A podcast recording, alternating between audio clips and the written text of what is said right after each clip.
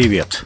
Это Борис Блохин. Вы слушаете подкаст Inside Five, наш утренний короткий новостной бриф. Пять самых важных и интересных историй от инсайдера всего за несколько минут. Сегодня 24 августа, четверг. История первая. В Тверской области разбился самолет главы ЧВК «Вагнера» Евгения Пригожина. По официальным сообщениям, на борту были 10 человек, в том числе как пассажир числился и сам Пригожин. Все они погибли. Телеграм-каналы также сообщали, что в списках был Дмитрий Уткин, он же Вагнер, чей позывной дал название ЧВК. Это самолет. Ты уверен? Куда он падает-то? Ёб твою мать! Еб... Сука! Тихо. Тихо. Сюда зайди. Упал. Ряд СМИ считает, что бизнес-джет был сбит средствами ПВО. По данным Flight Radar, Embraer перед падением не снижался, а продолжал набирать высоту. То есть произошедшее было быстрым и неожиданным. Очевидцы на земле говорили о двух взрывах в воздухе, а на кадрах обломков самолета многие заметили предполагаемые следы поражающих элементов. Бизнес-джет главы ЧВК Вагнера разбился через два месяца после начала военного мятежа вагнеровцев против властей. Во время мятежа бойцы ЧВК сбили самолеты шесть вертолетов российской армии. По данным СМИ погибли более 10 человек. Мятеж завершился после того, как Пригожин отказался от планов захватывать Москву и согласился уйти в Беларусь. Свое последнее видеообращение Евгений Пригожин опубликовал пару дней назад, по его словам, из Африки. Работаем. Температура плюс 50. Все как мы любим. ЧВК «Вагнер» проводит РПД. Делает Россию еще более великой на всех континентах. А Африку еще более свободной. Кошмарим ИГИЛ, Аль-Каиду и других бандосов.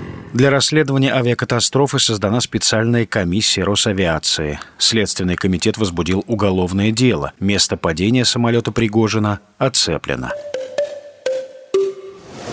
История вторая.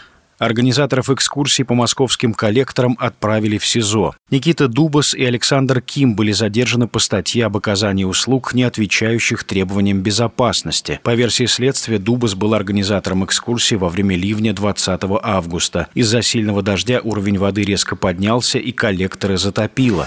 Значит, не клинка после ливня.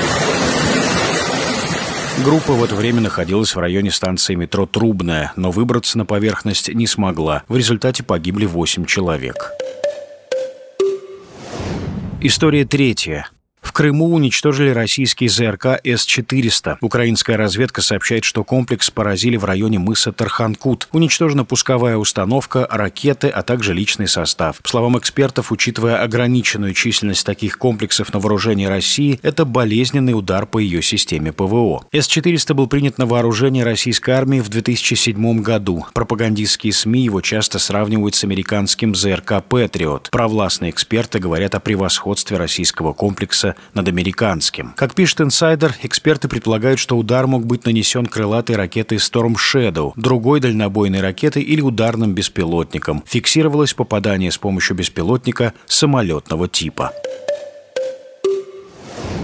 История четвертая. Российские власти провалили план развития гражданской авиации, благодаря которому чиновники собирались найти замену Боингу и Airbus. Издание «Холод» обратило внимание, что из восьми самолетов, на которые власти собирались сделать ставку после введения западных санкций, у шести был сорван производственный план. При этом, как отмечает «Холод», к производству оставшихся двух лайнеров пока даже не приступали. Производство дальнемагистрального самолета Ил-96 и регионального «Ладога» по планам правительства должно начаться только в 2025 году. Все остальные программы либо уже сорваны, либо находятся на грани срыва, в том числе планы по производству лайнеров МС-21. Производство Ту-214 тоже фактически сорвано из-за нехватки деталей, а сухой суперджет регулярно сталкивается с переносами полетов. Ожидается, что иностранные самолеты российских авиакомпаний начнут массово выходить из строя в 2025 году.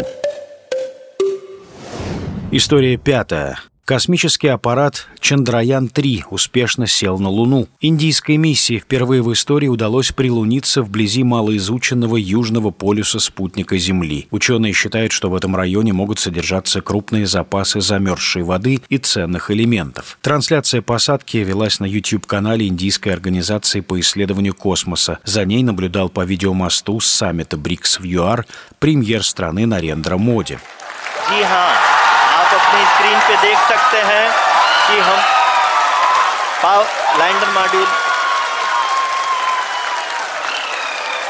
People are uploading let us all wait to hear Индия стала четвертой страной после СССР, США и Китая, сумевшей посадить космический аппарат на поверхность Луны. 20 августа российская станция «Луна-25» разбилась о поверхность спутника Земли. Это была первая лунная миссия в современной истории России. Как сообщили в Роскосмосе, аппарат прекратил существование, столкнувшись с поверхностью Луны. Станция успела сделать первые снимки обратной стороны спутника Земли.